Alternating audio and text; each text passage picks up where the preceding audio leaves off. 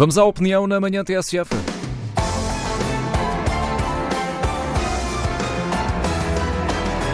Com Adolfo Mosquita Nunes, que às quintas-feiras assina a opinião na manhã TSF. Bom dia, Adolfo. A propósito de tudo o que corre por estes dias entre o Partido Livre, a deputada eleita pelo Livre, o relacionamento com o Parlamento e com os jornalistas, o que é que de tudo isto é mais relevante? Bom dia.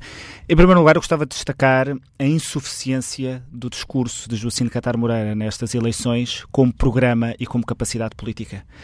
Joacine apresentou-se como uh, sendo a primeira mulher negra a ser eleita para o Parlamento e era esse o seu propósito e a sua motivação política, e hoje, que é um facto, ela é uma mulher negra e está no Parlamento, demonstra-se a absoluta insuficiência desse facto como programa e como capacidade política. Ela não tem conseguido uh, levar qualquer política e qualquer reforma avante ou à discussão, e tudo aquilo que tem sido discutido a propósito do livro tem sido profundamente lateral relativamente àquilo que é um programa ou uma capacidade política normal. E em segundo lugar, que esse é um discurso, do meu ponto de vista, profundamente discriminatório. Porque aquilo que é igualdade entre todos nós existe na dignidade da pessoa. Isto é, cada um de nós, por ser pessoa, tem a dignidade total e máxima. Não existe dignidade suplementar para além dessa. Quando nós chamamos a nós questões identitárias, seja a etnia, seja a nacionalidade, seja a orientação sexual, e queremos criar categorias políticas a partir daí, no fundo aquilo que queremos é uma espécie de um nível suplementar de dignidade e é discriminatório. Eu senti mais essa discriminação, devo dizer, porque de alguma maneira no discurso de Jacinto Catar Moreira o deputado Helder Amaral não existia, não era relevante, porque o que era relevante era que uma mulher negra, já não um homem, mas uma mulher negra fosse eleita para o Parlamento. E se nós começamos a utilizar a identidade de cada um de nós eh, como critério político, então não vamos parar a lado nenhum, porque é sempre possível encontrar uma identidade mais, eh, enfim, mais individual, se quisermos, eh, ou mais minoritária. É também um discurso perigoso e perigoso para o discurso político, porque aquilo que Joacim de Catar Moreira fez foi começar a chamar de racistas todas as, todas as pessoas que a criticavam.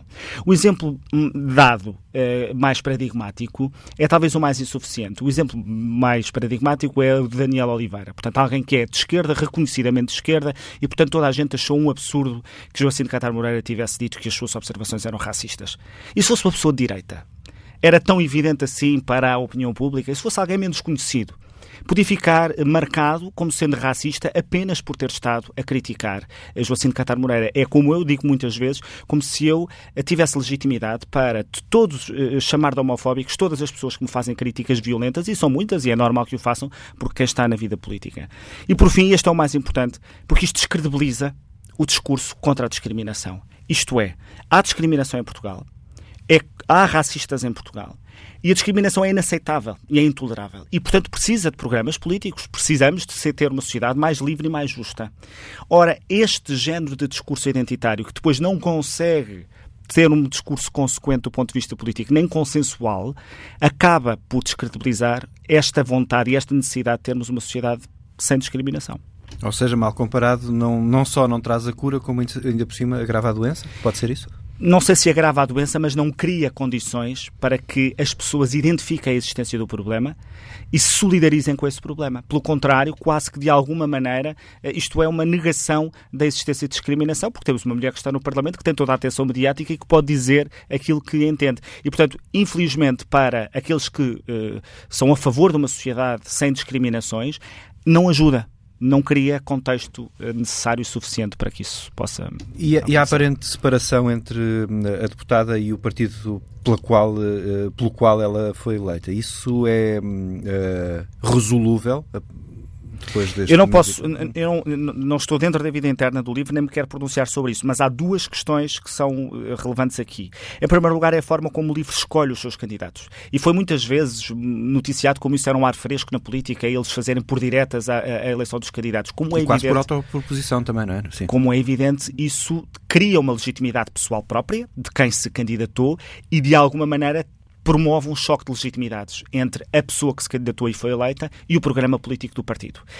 Em um, segundo lugar, Uh, normalmente, eu uh, até de alguma maneira beneficiei disso, há uma certa uh, poetização, uma mitificação dos deputados que violam disciplinas de voto em nome da consciência. E eu disse sempre, mesmo quando eu violei a disciplina de voto, dizendo que, aliás, a rigor não violei porque ela não me foi imposta, mas quando votei em sentido divergente ao do, ao do meu partido, eu disse sempre, isto não é uma decisão fácil de se tomar cada deputado tem de decidir a cada momento se vai votar de acordo com a sua consciência ou não e não é legítimo que vote sempre a favor da sua consciência porque as pessoas votam em partidos e, portanto, tem que haver alguma previsibilidade e tem que haver alguma estabilidade na forma como as pessoas votam. No meu caso, votei porque eram conhecidas as minhas posições a propósito dessa matéria e o programa político pelo qual eu fui eleito não tinha nada uh, referente a elas. Mas isto para dizer que, de facto, um deputado não pode apenas votar de acordo com a sua consciência. Um, Haverá momentos em que o pode fazer em determinados contextos, mas isto mostra a evidência que, se calhar, os partidos tradicionais, que têm os seus problemas e que têm os seus vícios, muitas das regras que têm, têm por alguma razão. E hoje provamos ou mostramos como, com o livro, algumas dessas regras fazem sentido.